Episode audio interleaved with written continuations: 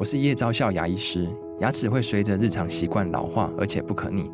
当珐琅质受损，牙齿结构会出现破裂，还有细微的小孔，导致我们牙齿变得又脆弱又敏感。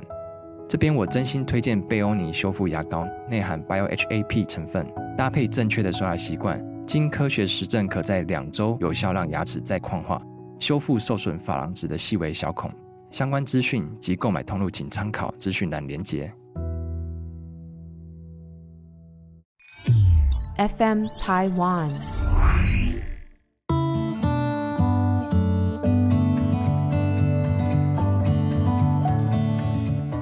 各位听众，大家好，欢迎收听《心理不用学》，我是陈永仪。你今天好吗？呃，在生活中，在工作上过得怎么样呢？本来嘛，生活起起伏伏都是正常的。我觉得啦。最重要的是，不管是起还是伏，呃，我们都能够用心的去经历，这样子我们就真的所谓的可以真正的活出我们生活当中的每一分钟啦。那但是我虽然这样讲啊，但是我还是觉得。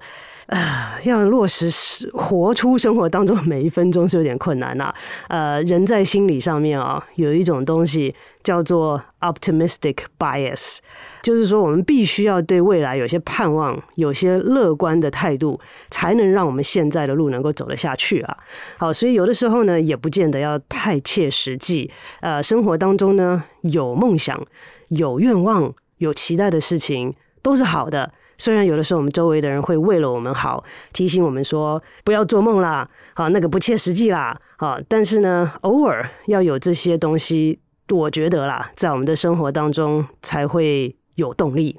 那今天呢，其实要跟大家分享，呃，在我生活当中两个好像没有交集的东西，但是刚好都发生在差不多的时候，就让我想到了他们的交集点，嗯，一个呢是我在台北监狱有去那边带吸毒的团体，这样听起来有点奇怪哈，不是带吸毒的团体哈，呃，其实就是有有毒瘾的人，然后呢在台北监狱里面呢，呃，有各式各样的治疗跟支持的方式，那其中的就是一个团体治疗啦。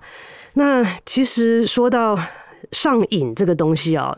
它是心理学底下的很重要的一环，可是却是我最不愿意去碰的一环。呃，因为我认为这个东西太强了，它有生理上的因素，它有心理上的因素，它有社会的因素，它有家庭的因素。这不就是我们个人各方面的组合吗？那这些东西。通通加总在一起，你想想看，它的力量会是多大？那光靠一个心理方面，我觉得是很有限呐。所以通常我会觉得说，哇，那这个是要很大的力量哈，呃，由各方面来介入，才能够有机会走出来。所以光靠我，我靠我做这个心理这边呢，我会觉得有点无力感。所以我通常呢，在我的呃工作的环境里面，尽量的都没有去接触上瘾的这一块。那特别是毒品跟毒瘾，那刚好因为有这个机会，我就说好，就就是一段时间哈，没有说呃这个长期的，我就是说暂时的去帮忙协助一下，那就带完一个团体这样子。那台北监狱对我来讲不是陌生的地方啦，因为刚刚开始一回来台湾。就有机会在那边做研究、做实验，所以呢，进出呃台北监狱其实也是蛮熟悉的地方了。但是带这个上瘾毒品的这个团体呢，是第一次。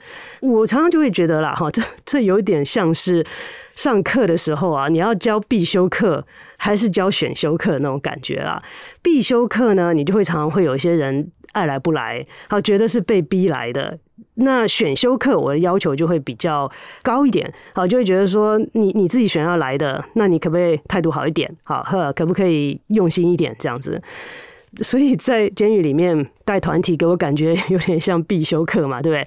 他就也没别的地方可以去，然后也没别的选择，就被逼的来了，所以我就会觉得是说很压力很大，好，因为觉得人家来，他可以摆脸色给你看啊，他也可以摆烂啊。啊，他可以不甩你啊。那我觉得我们大家时间都很宝贵，对不对？如果来到这个地方就这样摆烂的话，我是觉得真的是很可惜的事情。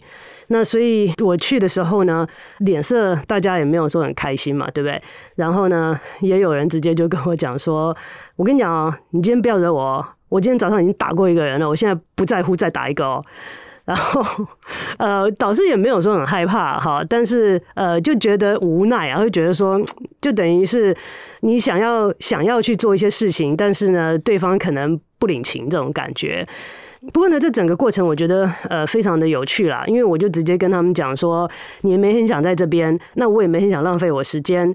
我从第一次教大学的时候，那时候我还是研究生，我就学习到一件事情，就是真诚对待啊，好，不要装成一副。你很在行的样子，如果我不在行的话，不要装成一副在行的样子。那如果你不 care 的话，你不要装成一副很 care 的样子，因为人都是很敏感的。所以我就直接跟他们讲说，嗯，其实我也不觉得我在这边能够教你们什么东西是你们不知道的。呃，反言之，你们有很多东西搞不好，不是搞不好，我确定是可以教到我的。那我们今天为什么在这边，对不对？我想你不想在这嘛？我们至少想想一想，你今天为什么会在这边？我们能够怎么做，可以避免你再次回到这边来嘛？好，将来出去以后再次回到这边来。哎，他们好像就比较有兴趣一点。其实就嗯，开始有对话啊、交流啊，然后呃，这个讨论啊，他们大概也觉得比较呃难得，我没有什么上课的东西，我没有讲义哈，呃，所以就可以跟他们聊一聊。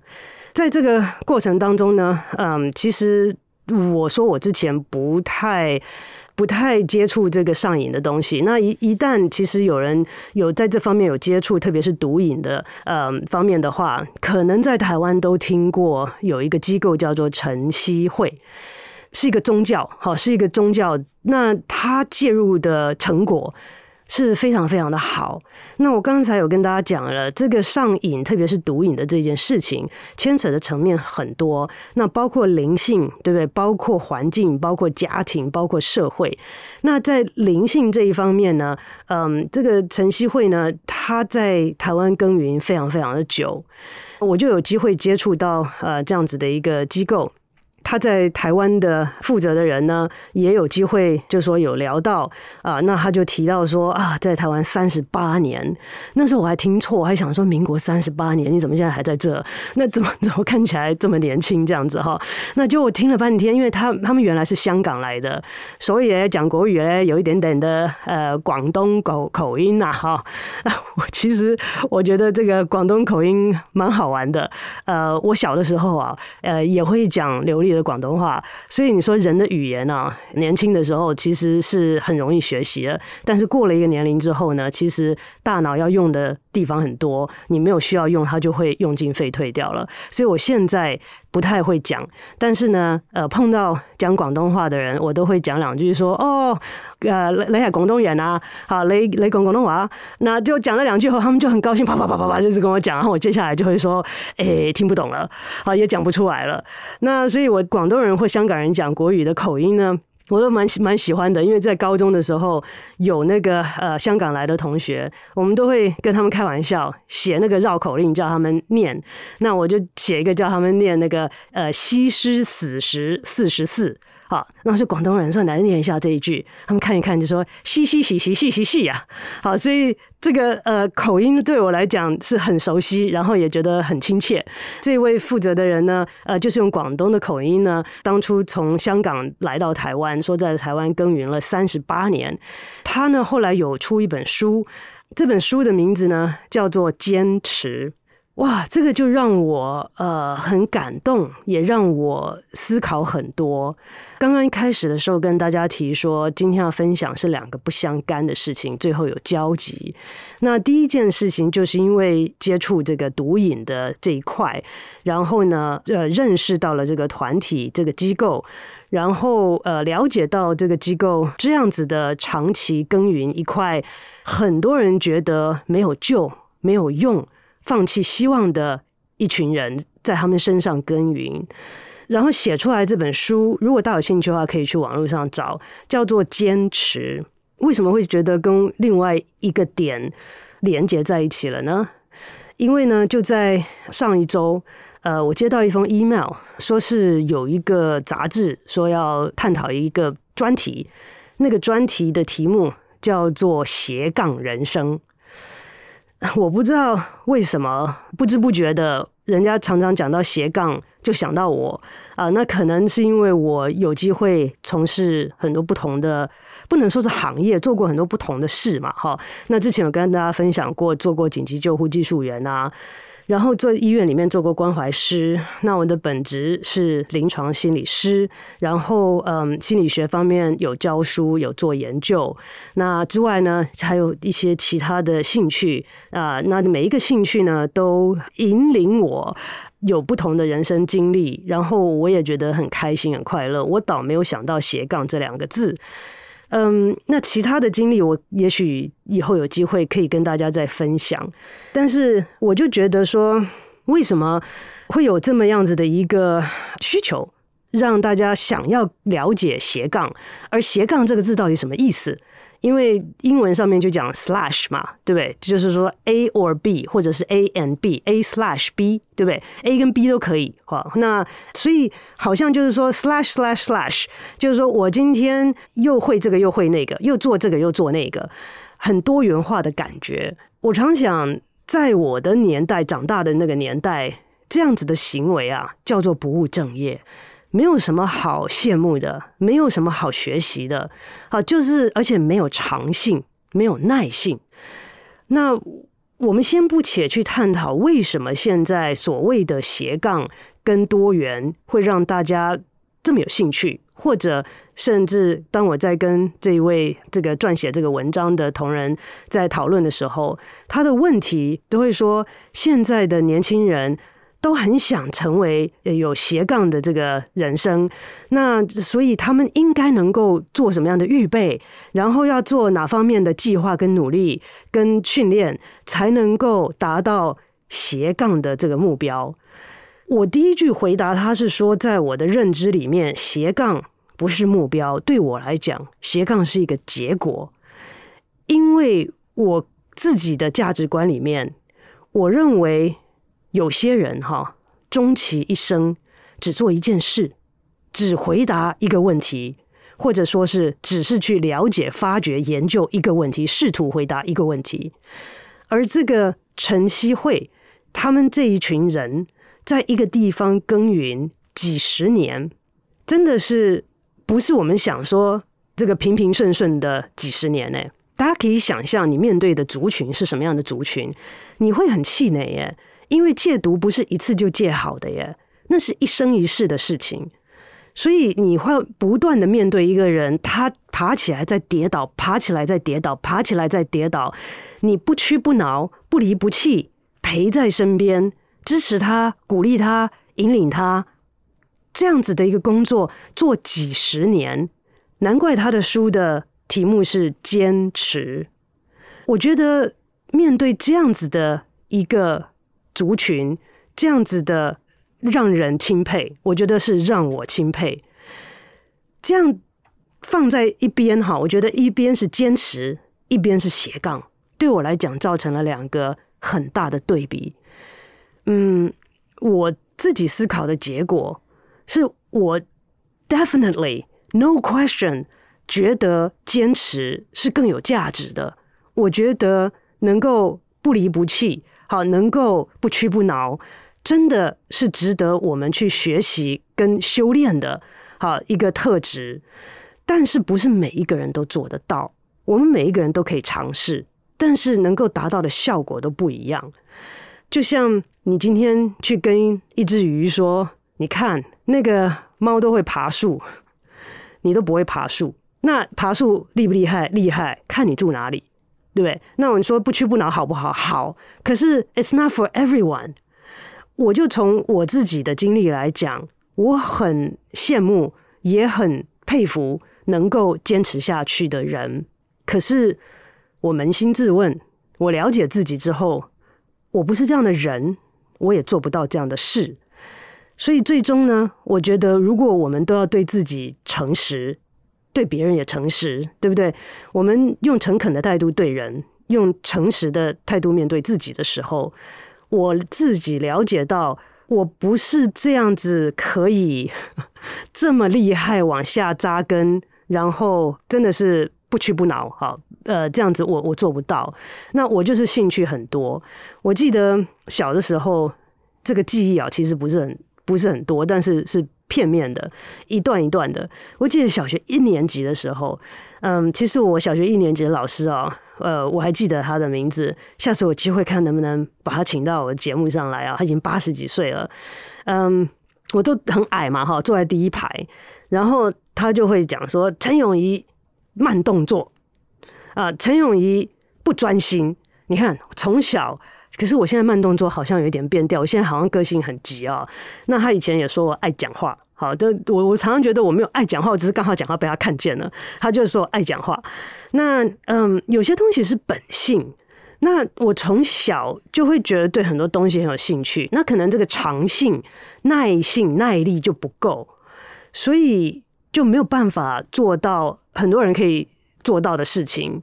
那最后在了解自己的过程之后，我就 follow 好，我就随着我想要做的。事情跟想法去走，那就走出来这样子一个属于我自己的人生。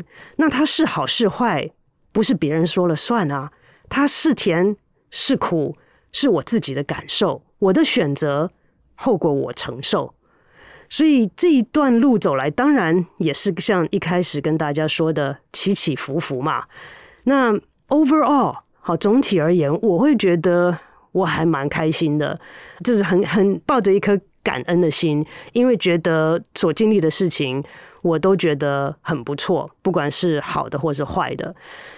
今天在这样子的社会当中，坚持的人还是有，我觉得真的是值得佩服，而且他们常常都是默默的在做，不是很容易被我们看见或听到的。那现在好像感觉发生。比较大的啊，声音发的比较大的是斜杠，所谓的斜杠。那这个呢，也让我想到现在的年轻人，现在不管是在呃大学里面，或是在我年轻的病人当中。讲到这个病人哦，呃，我还是要提醒一下，就是说有些人可能会对我这样子的用词有些意见嘛，哈，所以我再呃提醒一下，就是说我们可以讲说他是个案呐，好，或者是呃可以讲说是呃病人，或者有些人英文是讲 clients，但是中文不会讲到是我的客户啊，我客户不会来看那个临床心理师啊，哈，那但是所谓病人呢，我们这样子用是在临床心理学底下，因为临床心理学跟智商心理学的不同，就是临床心理学的主要的不同是，它是主要是负责疾病的诊断跟治疗啊，好，心理疾病的诊断跟治疗，所以才会有的时候有人会选择用病人这两个字。那所以我现在在有这个机会看到现在优秀的年轻人。之后有机会，我也想跟大家聊一聊这些年轻人。呃，这个我也从他们身上看到许多，学到许多。那都是很优秀的人。好，有些是在念研究所，有些是博士生，有些是在呃五百大、三百大的企业做得很好。但是他们跟现在我看到的大学生里面有类似的地方，都是有一种，不是都是啊，我看到人，好，我看到是是是部分的人，嗯，有一些茫然。有一些无助，就会觉得说，生命要有意义吗？有一个人问我，也有一个人问我说，生活的动力要从哪里找？我就看着这些年轻人哈，各式各样。我说他很优秀，有些人的是呃，这个本身很优秀，有些人是家庭很优秀，啊，资源很丰富。那我就常常在想说，哇，这从来不是我的问题，我的问题是我想的做的事情太多。没资源，他们是资源太多，不知道要做什么好。他不愁吃，不愁穿，不愁用，不愁玩哦。好，资源都很丰富，可是他不知道做什么。我觉得这种斜杠的东西呢，其实比较表面，因为你之所以能斜杠，就是你要同时做很多嘛，或者是说你连续做很多。那这样子的意义，这代表的是什么？代表你每一件做的事情都不可能做得很深，所以。在这样的情况之下，我觉得就很容易迷失。因为你对于任何一个领域做的任何一件事情，你没有任何一个东西让你扎根的话，你就很容易漂浮啊。那像我本身做尝试很多事情，可是我有一个主轴，那我的那个主轴是让我能够 grounded，让我能够 be grounded，让我能够扎根下去的东西，呃，就是心理学。啊，那是不管是心理学的呃应用，或者是心理学的研究，啊，或者是心理学的学习，那这个是我 grounded 的东西。那所以我还是主要的职业还是就一个。我会觉得之前有跟大家讲过专业的问题，那个时候我记得跟大家讲到专业是比较技术的层面。那我那时候也有跟大家提到说，专业还有一个态度的层面。所以也许我们就花个几分钟，好，也来聊一下。专业的态度是什么？专业的态度呢？其实如果你用的对的话，在斜杠里面也有机会应用出来。嗯，也会帮助我们 get grounded，好，帮助我们能够扎根。其实专业这种东西，它还是有个定义啦。那如果去看专业的历史来讲的话，历史上来讲，historically 只有三种职业配称为专业，没有其他的。你想想看，现在什么都可以是专业哦，对不对？我可以是清洁专业，我可以是搬家专业，我可以是 IT 专业，我可以是金融专业。可是 historically 来讲，只有三种职业可以被称为是专业。大家有想过是哪三种吗？很多人都会猜到医师，没有错；有人猜到律师，也对。第三个就比较没有人猜到，然后很多人会猜到说是老师。啊，呃，这个我但愿啊，但是我不是，我这个老师不是。好，那第三个呢，其实是神职人员，是古时候的来讲说是祭司，就是人跟神之间的一个中介。所以只有这三种哦，配称为专业。那专业其实英文叫 profession 嘛，好，那你是不是专业 professional 或者 professionalism？呃，这个字其实是从拉丁文演变过来的。那拉丁文的字根呢，叫做 profitary profitary 的意思是公告，to declare publicly，就是说我今天要选择这个专业的时候，不是我随随便便的选今天选明天丢，是有一个仪式，也是代表对他的注重。我今天要公众宣告。就像为什么结婚要公众宣告一样哦。好，你今天也可以自己私底下去登个记就结了婚嘛？为什么要有婚礼？为那个意思是公众宣告，让大家都知道你们结婚了。那专业在古时候也是这个样子，就是说我要让大家知道我今天选择了个专业。那这样子也是有一些压力，就是说你不能变来变去啊。这个是你选择了，你就要委身于他，你就要 commit。其实到现在来讲，刚刚也提到了专业。演变到几乎什么样子的事情都可以称作专业，可是这个是态度的问题。我认为，那专业的定义是什么？其实我们把这几个定义如果都符合了，就可以称为专业。专业的第一个定义呢，就是自我规范。这个当中有一些怎么说呢？是自豪在里面。好，就是说我的专业我来规范。为什么？因为外人不懂。今天我是律师，我是医师。好，那今天我在我这一行里面是做对了还是做错了？我的判断是对还是错？请问你一个外人，你了解吗？那你不了解，你凭什么指责我做得好还是坏？你只凭什么说我做得对还是做得错呢？那今天如果有医疗纠纷的时候，谁可以评断呢？要我们专业的人才能评断吧，因为外人不懂，所以要有自我规范的这个层面在。另外呢，有了自我规范之后，底下就有一个东西叫做当责 （accountability）。我对外是讲说，哎，你你你不能够批评我，因为你不懂我。那我转过头来对内是说，那我要要求你哦，因为我们是专业，我们的这个要求比外面高哦。那就衍生的到了第三个，就是专业伦理 （professional ethics）。伦理是什么？伦理基本上是在法律跟道德之间的一个标准。法律是什么？之前好像有跟大家讲过，是道德的最低标嘛，对不对？那道德是因人而异，好，就是比较灰色地带，然后个人定义不同。那专业的伦理就在中间，就说你今天违反了专业的伦理，你不见得犯法了，可是你却违反了我们自己这个专业要求自己的一个标准。好，所以呢，比如说做我比较了解的是律师啊、临床心理师啊、会计师啊，好，这些都有一些专业的伦理。如果你违反了这个伦理的话，你有可能被取消资格。好，你没犯法，可是你可能不被这个专业的标准所接受。那再接下来，另外一个很重要的东西就是你的能力，那就是上次有跟大家讨论过的门槛呐。好，你不能说我有专业的态度就可以了，你要有个门槛啊。就像之前我做 EMT 的时候，你可以是一个很厉害的 EMT 紧急救护员，你也可以是个很烂的紧急救护员，但是有个门槛，你不能说这个人在你面前没没有呼吸心跳了，你说啊，我不会做心脏按摩，我不会做 CPR，我不会做口对口人工呼吸，你。这个是门槛，你不能说你不会，所以专业呢，很重要的就是一个基本的门槛，那个能力要到。那最后两个呢，其实英文上是两个，中文一个字就解决了，叫做仪态、仪表、态度。这个跟心理学跟态度上面就有很大的关系了，对不对？仪仪表跟态度嘛。我记得不久之前啊，我去一个医院跟他们的医生一起合作，那结果那个院长就跟我聊天。他就说啊，现在的年轻人哦，哦，实在是没有专业的概念。你说那个住院医师哈，实习医师啦，呃，穿着我们医生的白袍出来，我看到好像是刚从那个烘衣机里面拉出来的，里面的那都是皱的跟梅干菜似的。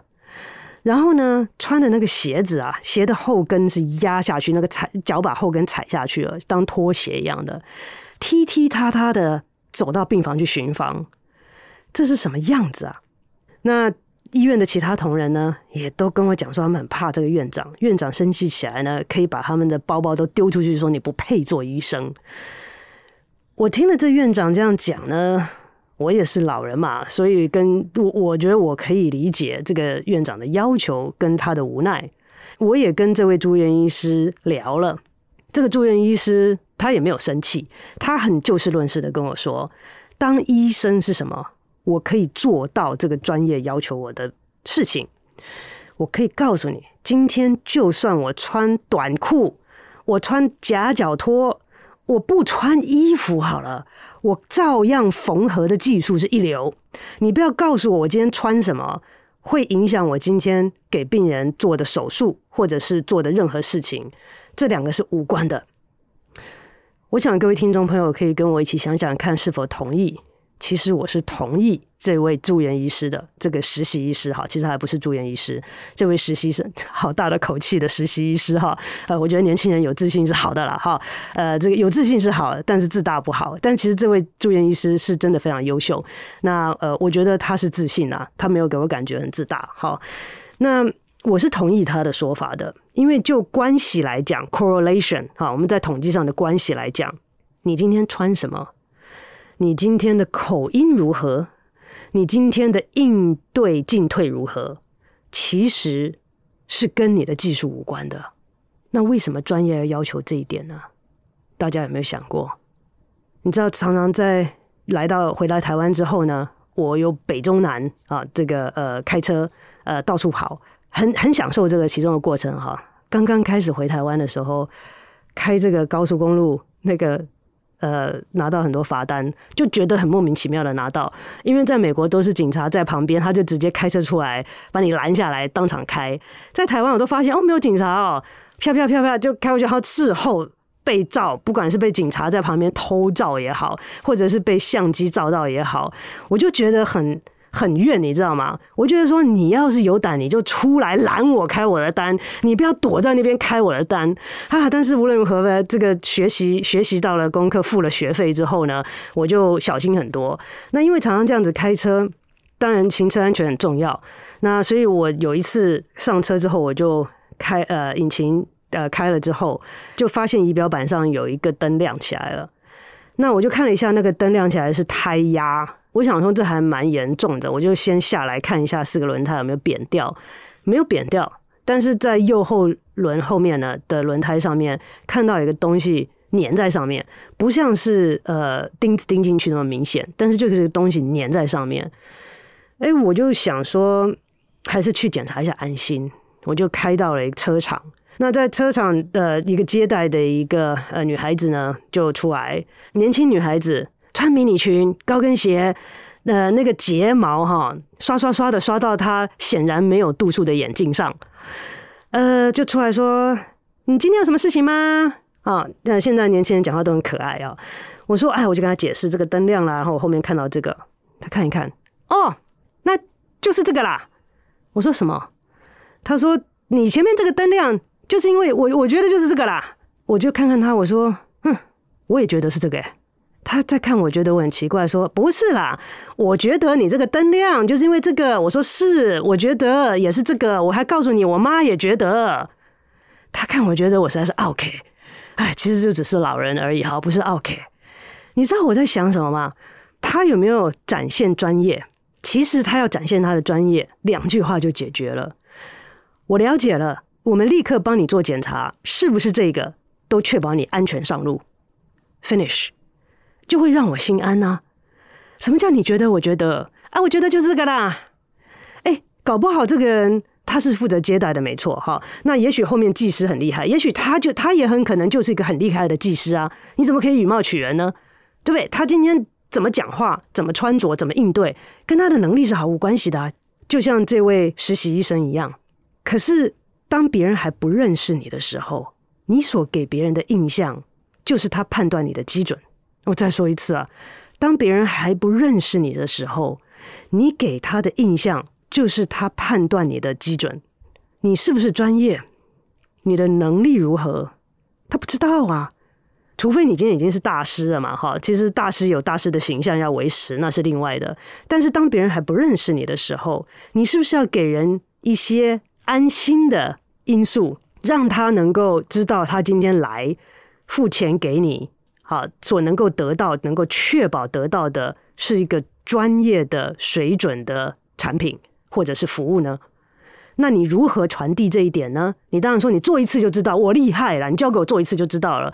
那第一次是怎么来的呢？所以，我们人与人之间的互动，在彼此都不认识的时候，我们只能够用我们所能够取得的资讯。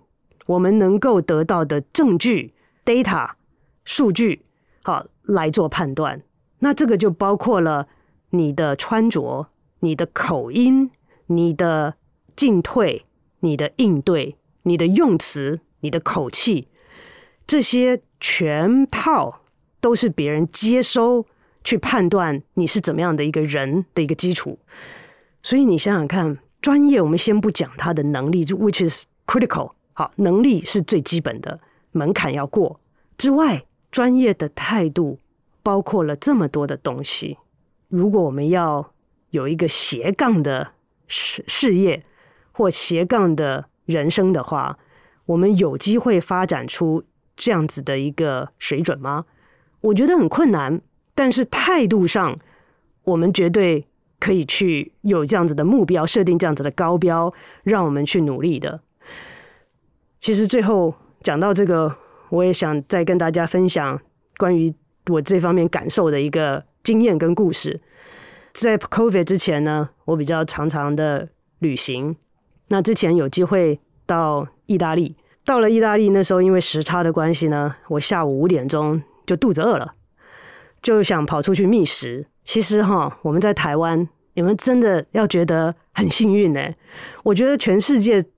我我没有全世界每个国家都走过哈，但是走过许多地方，全世界走过许多地方，我觉得最方便的地方，呃，一个是纽约，一个是台湾，你基本上饿不到了。好，那所以我记得在意大利的时候，下午五点呢就被饿到了嘛，就是没有东西吃嘛，那就到处走啊，那他们的餐厅都开得很晚，那就每个餐厅去看，结果看到了。呃，这个一个餐厅，他看我在门口晃很久，那里面的人就很慈悲，就把我招手把我进去，说：“哎，你在这边坐一下，好，我们等会马上就开了。那一开呢，就可以让你点。”我说：“好啊，好啊，好啊，我就进去坐。”所以我就有机会看到这些服务员在餐厅开张之前所做的准备。这些是服务员，年纪比一般我们在台湾看到的服务员偏大一点，那就看到他们站在镜子前面。整理仪容，有一根线在身上都不行，然后全部都是烫的笔挺的衣服，然后跟主厨在研究、在确认今天晚上的菜单。当你真的要跟他点菜的时候，你就问他这个鸡是怎么做的，他可以跟你讲他食材从哪里来的，主厨是如何准备的，而且要吃这个要配什么样子的酒，然后呢，什么部位有什么样不同的口感，着实是上了一课。结果回到台湾来的时候呢，我刚当然这两个不能完全相比哈，因为年龄也不一样，文化环境都不一样，餐厅也不一样。但是呢，给我的感受就是没办法嘛，就是我同一个人有感受到这样子不同的情境嘛。那回到台湾来，就刚好进到一家餐厅，也是年轻人哈，就是说欢迎光临，今天要吃什么啊？那我就说呃，这个你们的牛排好是哪里来的啊？你等一下，我去问一下啊。然后去厨厨房问，我们是澳洲牛啦。哦，OK OK。那请问一下，你觉得这样子的做法，这个部位吃起来你会建议吗？啊？我去厨房问一下哈。哎，我问了两个问题之后，我就不敢再问了，不然又上了人家的黑名单了。好，这个人是来找麻烦的。同样的都是服务员，你要用什么样子的态度面对你的工作呢？你对自己的要求有多少？你的学习空间就有多大，所以我觉得，不管今天你做的是什么工作，如果我们用一种专业的态度来面对的话，我觉得是有很多可以学习的。但是无论如何，还是比不上那些恒久扎根的人，是不一样的。那我觉得我们这个社会上就是多元的社会，有不同的人组成不同的专业、不同的层面。所以重点，我觉得不是我们要不要斜杠的人生，不是哎呀，我好羡慕这个人可以斜杠，我好羡慕那个人好专业，我好羡慕这个人可以一生一世好这样子的执着去做一件事情。我们的眼光应该转回来，放在自己的身上，问问我们自己是什么样的人，如何活出真实的自己，才是对得起自己的一种方式。让我们有机会给自己一个机会，活出最真实的自己。那我们今天的节目就进行到这边，在节目最后，还是欢迎邀请大家在我们节目的 FB 跟 IG 上面，呃，可以有回应或者是留言。那不同的 Podcast 平台的留言，呃，可能要给我一些时间学习怎么样去掌握到不同的留言。但是如果大家能够尽量把它放在 FB 跟 IG 上面的话，搜寻心理不用学，呃，是比较容易让我看到的。那谢谢大家的收听，我们下周再见。